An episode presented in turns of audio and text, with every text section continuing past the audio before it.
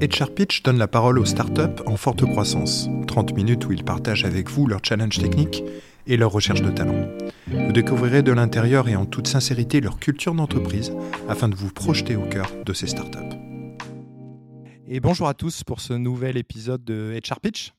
Euh, Pierre Vanier, PDG de la société Flint. Je suis accompagné aujourd'hui de Gabriel Bouissou, qui est le CEO de Flint. Salut Gabriel. Et bonjour. Et aujourd'hui, nous recevons deux personnes de la société EFI, E2FY, et euh, donc en l'occurrence Clément Brunet et Stéphane Augusto. Donc Clément, d'abord je vais m'adresser à toi. Donc je crois que tu es Senior Talent Acquisition Specialist.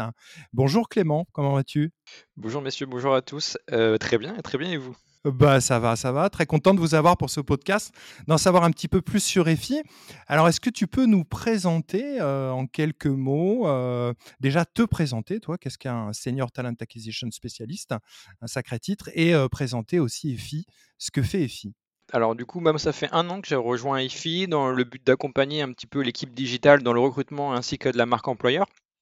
Et donc, du coup, euh, mon rôle au quotidien, ça va être de recruter différents profils, différents besoins qu'on peut avoir, aussi de créer des événements pour euh, faire connaître un petit peu EFI en interne ou en externe, et, aussi travailler sur une marque employeur et des ambassadeurs chez nous en tant qu'interne.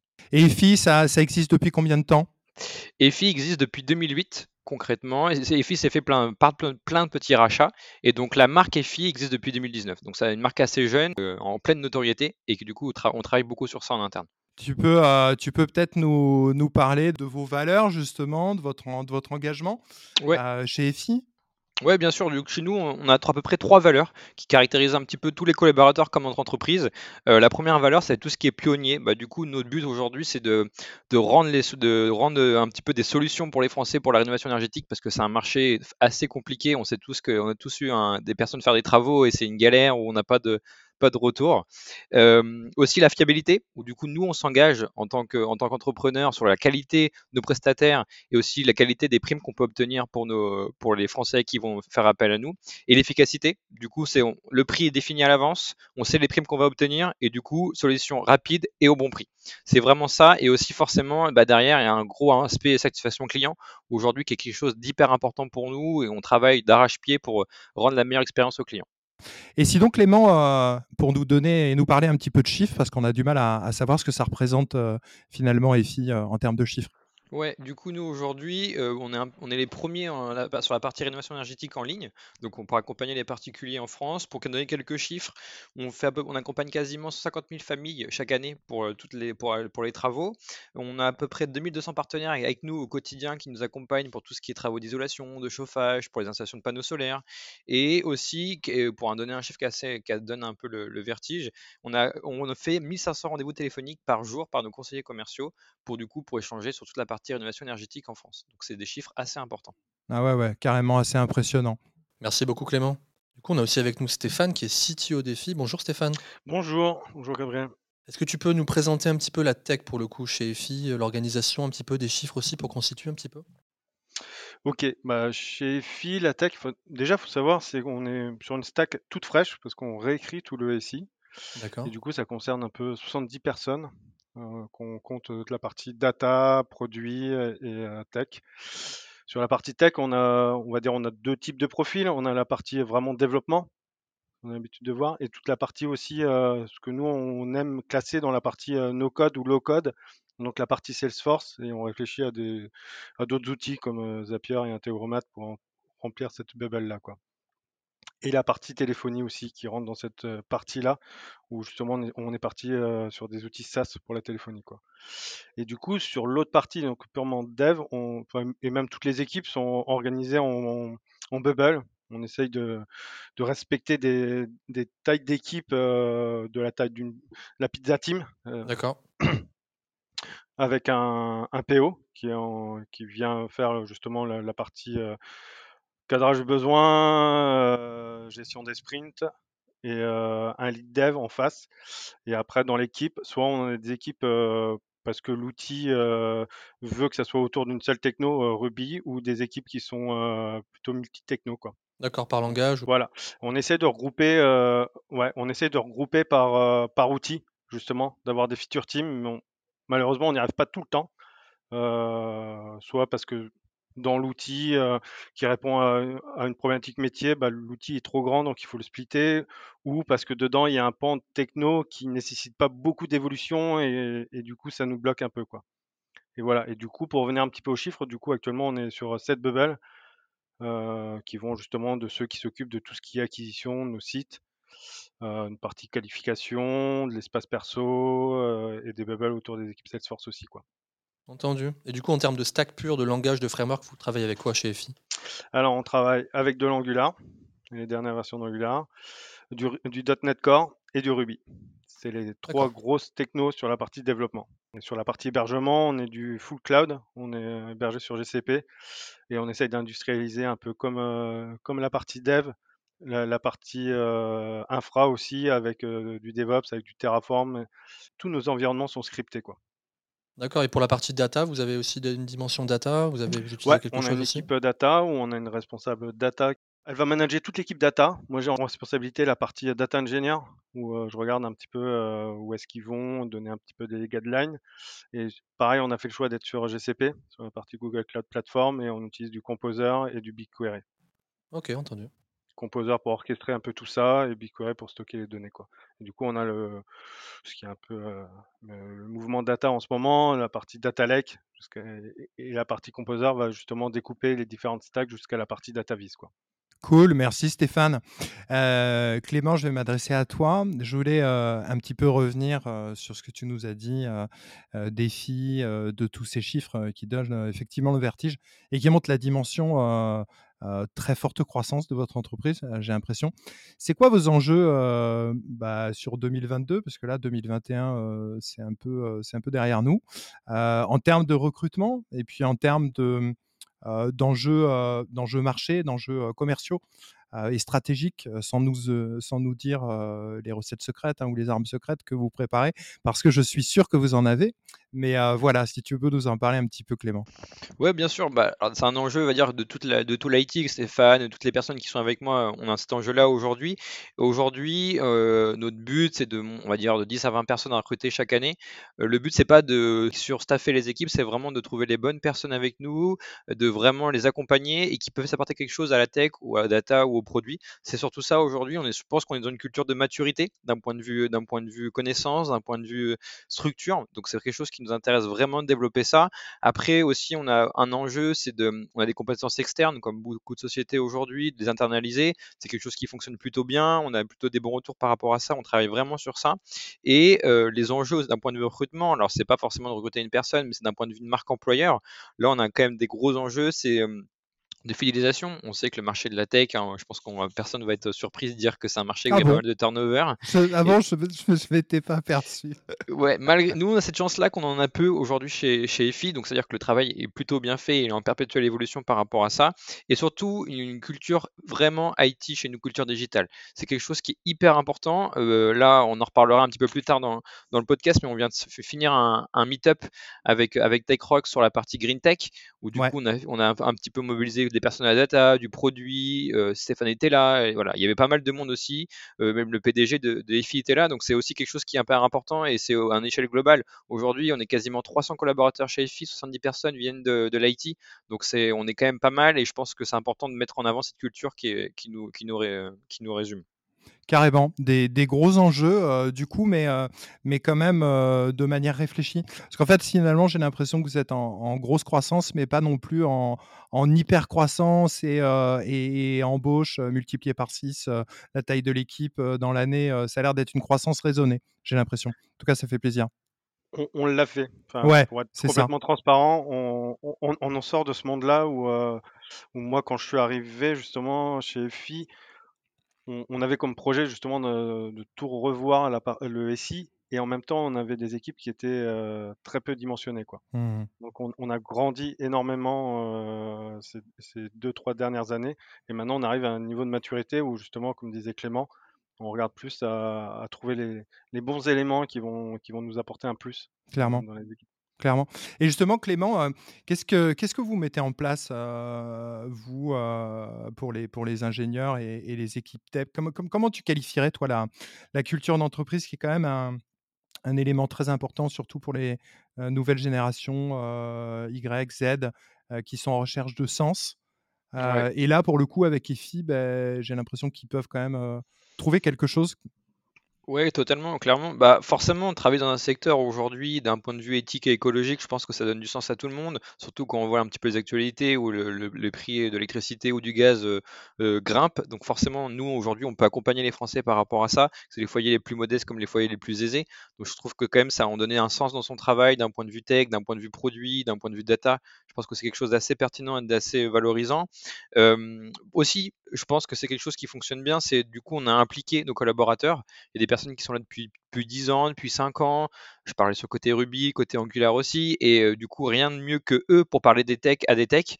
Et donc, je pense que c'est ça qui a bien fonctionné parce que du coup, on a fait pas mal de choses. C'est eux qui ont rédigé les fiches de poste, par exemple. C'est eux qui créent les tests techniques en interne. C'est eux aussi, on a fait des articles médium pour montrer un petit peu comment c'était l'envers du décor chez EFI en mettant en avant trois leads dev qu'on avait chez nous. Donc, c'est quelque chose qui est assez important. Quelque chose que je pense que pour toute personne qui travaille dans le monde du travail, c'est des missions précises et claires où là, du coup, chacun a son rôle à apporter. Et malgré son ancienneté, on peut l'être depuis un an, un mois, dix ans. Le but, c'est quelqu'un, s'il a une bonne idée, ben, on va la prendre, on va l'écouter et on va mettre ça en place. Il y a des points tech, il y en a un là actuellement. Donc, il y a pas mal de choses qui sont mises en place par rapport à ça aujourd'hui. Et aussi, je pense que pour performer, pour toujours aller chercher de l'avant, c'est de la formation. donc, on, parlait du coup là actuellement de la formation agile. Il y a un coach agile qui vient aider un petit peu les équipes, toujours pour les accompagner, pour pousser un petit peu cette soif de réussir et de grandir. Et aussi, côté data, on a des outils qu'on utilise avec, avec Magali et Stéphane par rapport à ça pour vraiment, bah, vu que c'est une, équipe encore assez jeune, data, il y a deux ans, ça n'existait pas forcément, bah, du coup, il y a plein de choses à faire. C'était un projet from scratch et c'est génial, du coup, pour vendre ça comme projet à, nos futurs collaborateurs. C'est où que je signe? J'ai envie de venir bosser chez ici. Ouais, sur les outils formation, enfin, je, je, rejoins Clément. On essaie de mettre des choses en ligne pour, pour qu'ils puissent justement apprendre. On, comme on, a recruté aussi pas mal de gens avec différentes cultures, on essaye que ça, que, ça se partage à travers des, voilà, des, réunions et voilà, que chacun apporte sa pierre à l'édifice. Quoi. Justement, Stéphane, là, on commence à parler de culture d'entreprise. Comment vous arrivez à, inscrire ça dans la durée Comment vous gardez l'implication de vos ingénieurs sur les projets et comment vous conservez cette culture sur la durée? En effet, ça, c'est un gros challenge. On se pose pas mal de questions, on essaie plusieurs formats. On avait euh, mes IT managers, ils organisaient assez régulièrement des points entre tous les lead dev, justement pour faire des échanges, pour échanger les bonnes pratiques. Euh, on s'est rendu compte que ça avait des limites parce que du coup, ça, ça impliquait que les lead dev et pas forcément les devs. Et que les, infos, des fois, n'étaient pas forcément bien redescendues. On cherchait. Du coup, vous avez beaucoup exploré, vous avez beaucoup expérimenté en fait. Ouais. Et là, on complète avec. Euh, euh, on, a, on essaie tous les trimestres de mettre en, place un burger tech. Donc, c'est un après-midi où on met en place, euh, où tous les devs viennent et on essaie de trouver des sujets qui nous intéressent, des sujets que eux veulent, veulent, veulent pousser et pour un peu aussi que les équipes travaillent pas, enfin, comme on est vraiment organisé en bubble, des fois chaque bubble travaille, a l'habitude de travailler au sein de sa bubble et pas de travailler avec l'équipe d'à côté. Et du coup, c'est certains silos finalement quelque part, de les désiloiser. Voilà, et ça, ça a été accentué avec euh, la, crise sanitaire qu'on a connue, avec le avec la mise en place de télétravail, du coup, et les nouveaux. Et du coup, euh, voilà, on avait envie de que les gens rediscutent à travers euh, soit leur affinité sur la tech, soit des, de l'agilité aussi, les bonnes pratiques. Et du coup, on essaie de, ces après-midi-là de, de, faire travailler les équipes de manière transverse, de les mélanger et, euh, et que ce soit vraiment un après-midi d'échange sans forcément d'objectif de, de, productivité. Quoi. À part essayer de produire des bonnes idées et euh, produire de la synergie entre les équipes. Quoi. Créer du lien, voilà. finalement. Tout à fait. recréer du lien. Tu as des exemples d'ailleurs de, de, de, menus de Burger Tech, euh, les deux menus des deux derniers Burger Tech, si tu en as en tête qui te reviennent On avait fait euh, typiquement un atelier sur euh, comment, comment enfin sur les bonnes pratiques agiles, ce qu'on avait envie de partager, qu'est-ce qui fonctionnait bien dans les équipes, qu'est-ce qui, qu'est-ce qui fonctionnait moins bien, est-ce qu'il y avait des idées à reprendre, etc. Quoi. Et justement, on a mmh. vu que ça, c'était, c'était un qui avait le mieux, mieux fonctionné. sur le côté de ah ouais toi tu fais ça bah je vais essayer de, de refaire et voilà. Mmh. Et du coup, l'idée aussi de se dire, tiens, et si je venais au délit des autres aussi pour voir un peu comment ça se passe, pour, pour apprendre aussi, quoi? En fait, on en revient à la communication, c'est-à-dire qu'il faut euh, un maximum que ça communique entre les équipes, quoi. Ouais, tout à fait, parce qu'on voit que justement, typiquement sur le, sur le delivery, en général, nos points de friction pour délivrer à temps nos projets, c'est la communication entre les équipes, quoi. Quand ça communique très bien, ça délivre très bien. quand il commence à avoir des, des gens qui, qui, font, qui, qui, communiquent à travers juste des, des mails ou qui n'arrivent pas à, se comprendre, à se parler, euh, bah là, ça prend un temps fou. Quoi. Merci, euh, merci Stéphane pour euh, tous ces détails techniques de votre organisation interne, en tout cas à l'équipe tech. Et du coup, Clément, EFI, c'est aussi finalement pas mal de grandes causes. c'est un enjeu RSE, un enjeu, des enjeux énergétiques, le climat, la société. Il y a eu la COP 26 qui a eu lieu il n'y a, pas, a, pas, a pas très longtemps, où il y a eu des, résultats mitigés en fonction de, pour pas dire qu'il y a eu certaines presque des, choses qui ont reculé ou en tout cas peu avancé. au-delà de ça, du coup, au-delà de la culture d'entreprise, c'est des gros enjeux euh, pour EFI auxquels vous vous attaquez Ouais, clairement, totalement. Bah, notre business, c'est ça aujourd'hui, c'est la rénovation énergétique. Donc, en, termes d'enjeux climatiques, euh, sociaux et, énergétiques, on est en plein dedans. Euh, clairement, aujourd'hui, on sait, en faisant des, des, études, etc., que la plus grosse source des émissions de CO2 vient des habitations. donc, forcément, bah, là, on est encore, en plein dedans. Et donc, du coup, nous, notre rôle en interne, c'est aussi de faire des. On a fait une enquête, on va dire un bilan CO2 en interne, où du coup, ça nous permet de voir un petit peu les façons de consommer, les façons de se déplacer, etc., etc. Et du coup, c'est aussi pour le but après d'améliorer ça d'un point de vue RH, d'un point de vue commerce, d'un point de vue marketing, pour vraiment essayer de trouver les meilleures solutions pour, euh, chaque collaborateur. Tu parlais tout à l'heure de, euh, la COP26, alors qui est toujours un petit peu décriée, mais nous, du coup, grâce à, en surfant sur cette vague-là, on a pu avoir quelques chiffres. Euh, aujourd'hui, seulement 5% de nos salariés viennent en voiture. Donc déjà, c'est pour montrer ainsi quelques chiffres qui sont assez intéressants. Ah ouais, c'est assez impressionnant. Ouais, du coup, alors après peut-être que la région parisienne, ça joue aussi. On va pour pour édulcorer aussi, mais euh, voilà, aujourd'hui, on sait que les émissions totales de CO2, ça va être ça va être sur les foyers, ça va être sur l'isolation, ça va être sur les travaux d'habitation, etc. Nous, grâce à ça, on, recouvre quasiment 98% de nos émissions totales avec ces travaux qu'on va faire. Donc c'est quelque chose qui est hyper important. Euh, grâce à nos travail depuis euh, travail depuis quasiment une trentaine d'années sur pour les, les, particuliers, etc. On économise parmi la tonne de CO2 grâce à nos travaux. Et du coup, ça peut aussi permettre d'éviter ce carbone-là qu'on stocke. Donc, c'est des choses qui sont hyper importantes pour nous. Et du coup, on a surveillé un peu sur cette vague-là de la COP26. Euh, bah, on en parlait tout à l'heure sur le meetup qu'on a fait hier sur la Green Tech avec TechRox, où du coup, là, on a eu un.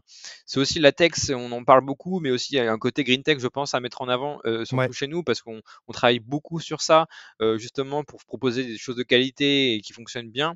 Et donc, du coup, on a vraiment mis en place ça. Et notre but à terme, c'est aussi de se faire connaître d'un point de vue la green tech pour EFI, peut-être en faisant des labels ou en, échangeant avec d'autres acteurs aussi du, monde qui font ça. On échange avec Meetup, euh, avec euh, Mythic pardon hier, etc. Euh, donc ça c'est d'un point de vue climatique et social. D'un point de vue un peu plus, revenir sur le côté un peu RSE, etc. nous aujourd'hui chez EFI chaque année on a ce qu'on appelle un fonds solidaire qui s'appelle Solid Énergie. et du coup c'était la première année quand je suis arrivé l'année dernière et ça s'appelait du coup le but c'est de lutter contre la précarité énergétique. Et donc du coup, en 2020, euh, grâce à nos fournisseurs, grâce aux prestataires, grâce à nos clients, euh, grâce aussi les gens en interne, on a récolté 61 000 euros. Euh, donc c'est un, montant hyper important. Et du coup, grâce à ça, on a pu euh, bah, forcément aider des foyers les plus modestes à faire des travaux d'isolation, de chauffage, d'isolation thermique par l'extérieur, par l'intérieur. Donc c'était quelque chose qui nous a tenu à cœur. Ces choses-là, c'est quelque chose en fin d'année qu'on fait. C'est un petit peu notre tombola à nous, entre guillemets. Et du coup, c'est pour vraiment se dire que, bah, que tout le monde tire dans le même bateau et se dire que bah, voilà, aujourd'hui, notre but, c'est de lutter contre ça. Qu'est-ce qu'on peut faire, nous, de notre côté, d'un point de vue personnel, d'un point de vue entreprise, pour améliorer le quotidien des gens? Et donc, c'est clairement ça.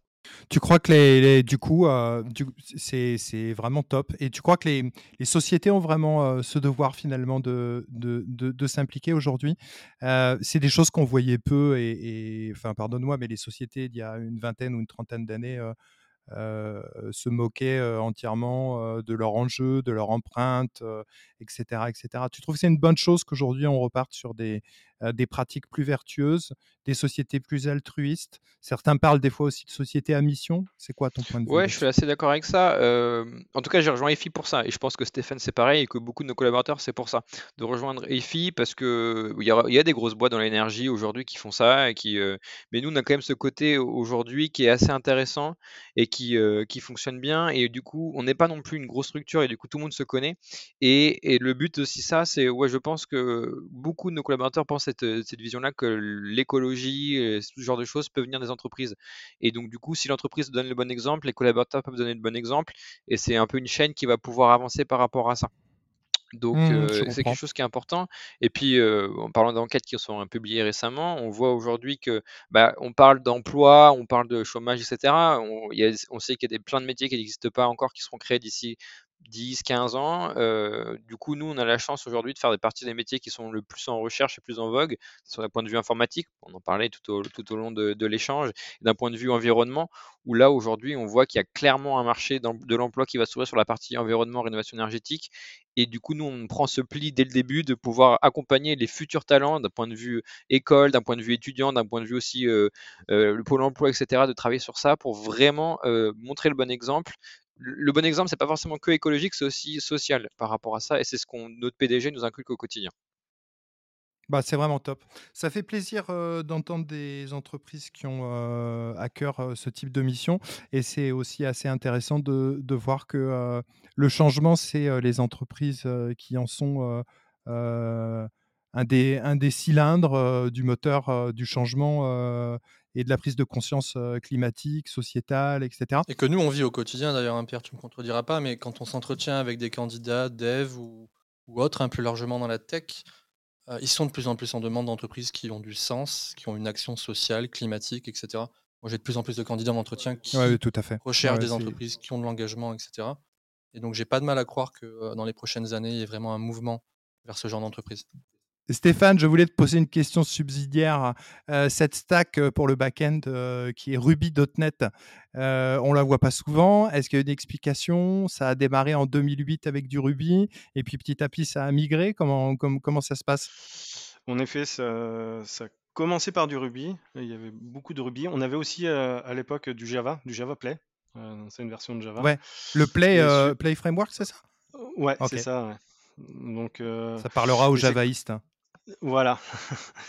Et lorsqu'on a voulu justement accélérer un peu sur la transformation, malheureusement, on avait du mal à recruter sur la partie Ruby. C'est compliqué, il y a peu de talent, en tout cas, il y a moins de talent côté Ruby. Ouais. Mmh, mmh. Oui, il y a moins de talent, ouais, tout à fait. Et du coup, bah, on a ouvert un peu nos chakras et on s'est ouvert au .NET Core. on a fait une petite étude pour savoir c'était quoi la techno qui aurait été le plus adaptée.